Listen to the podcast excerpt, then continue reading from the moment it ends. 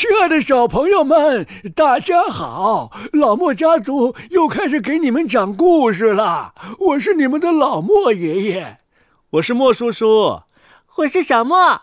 这个六月呀，我们老莫家族定下的主题是天鹅，所以这几天呢，你听到的童话故事都和天鹅有关系。嗯。我们听过了安徒生爷爷写的《野天鹅》，又听了一篇和野天鹅相关的格林爷爷写的《六只天鹅》。嗯，还有我最喜欢的丑小鸭，其实它也是一只天鹅。所以啊，大家可以看得出来，无论是格林爷爷生活的德国，还是安徒生爷爷所生活的丹麦以及北欧，都非常非常的喜欢天鹅。那一带呀，简直就是一个天鹅巢啊！老莫爷爷说的对。其实啊，最早把丹麦称作天鹅巢的小朋友们，可以想一想，他是谁呢？嗯，爸爸是不是安徒生爷爷呀？哎呦，小莫你真聪明，你怎么猜到是安徒生爷爷呢？因为我觉得安徒生爷爷特别喜欢写关于天鹅的故事，而且写的特别好。是啊，安徒生爷爷呀，曾经多次把丹麦比作一个天鹅巢。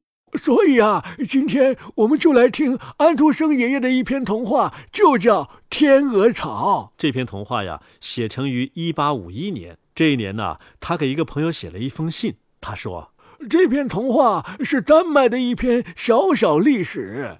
丹麦是天鹅巢，您可以想象出这里飞出了让世人看见的什么样的天鹅。”更不要提那大群大群被称为伦巴德人、维林厄人和诺曼底人了。爷爷爷爷，你说的伦巴德人、维林厄人和诺曼底人都是什么人呀？哦，这些人呐，是后来散布在欧洲大地上的一些人种。安徒生爷爷在这篇童话当中提到这些人呐，无非是想说他们都是来自于丹麦，就像我们中国人呢喜欢说中国周边的很多国家的人是来自于中国一样。这是一种非常骄傲的民族自豪感。嗯。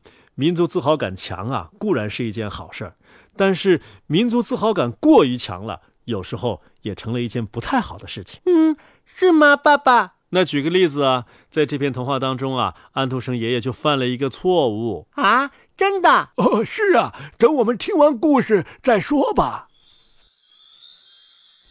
天鹅巢，安徒生，演播及微信公众号，老莫家族。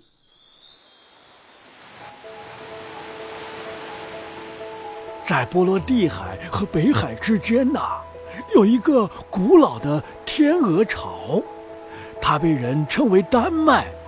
在这个巢里出生过，而且出生着天鹅，它们的名字啊，永世长存。在远古时候，从这里飞出一群天鹅。他们越过了阿尔卑斯山，到了五岳国度的绿色平原，那儿是很舒适的居住地。这群天鹅的名字叫做伦巴德人。另外一群，长着亮闪闪的羽毛和忠诚的眼睛，飞到了拜占庭，在皇帝的宝座旁定居下来。他们伸开自己宽大的白色翼翅，像盾似的保护它。这一群天鹅得了维林厄人的名字。法国海岸响起了惊恐的声音，从北欧飞来了翼下带着火焰的凶残的天鹅。人们祈祷着：“哦，上帝，把我们从这些野蛮的北欧人中拯救出来吧！”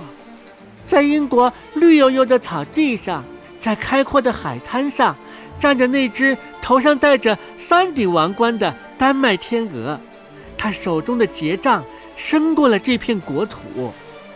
在波美的海岸上，信奉原始宗教的人都弯身跪下。丹麦天鹅带着十字旗和出鞘的剑飞来了。哦，那是古老时代的事儿了。呃，你说的，离我们时代不远呐，也见到了强有力的天鹅从巢中飞出，它射向了天空，它照亮了世界各国。这只天鹅呀，扇动着它那坚强的翼翅，拨开弥漫在天空中的雾霭，星空变得更加清楚可见了，就好像它向地球走近了许多。那是天鹅曲厄布拉厄。是啊，那是当年。哦，你这样说道。可是，今天我们这个时代呢？于是，我们看见天鹅一只挨着一只欢快地飞着，有一只用它的翼翅扶着金树琴的弦，声音响彻了北欧。挪威的山在古老的阳光中升得更高，它在云山和白桦树间飒飒地响着。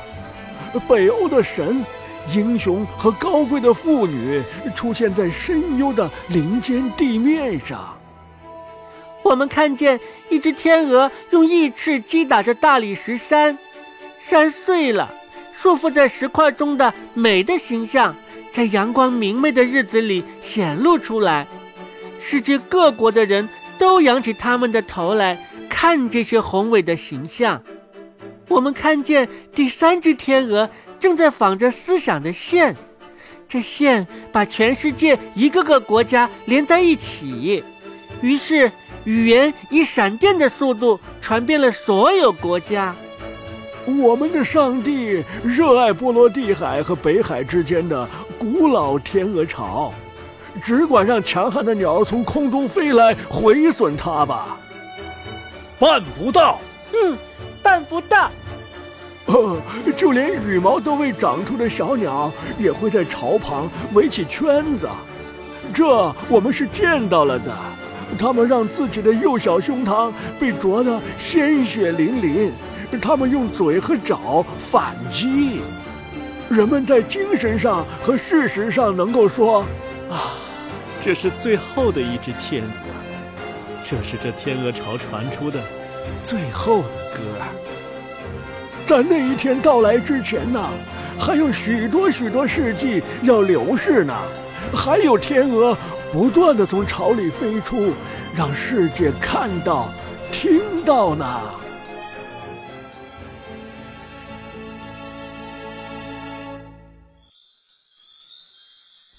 天鹅巢，安徒生。演播及微信公众号：老莫家族。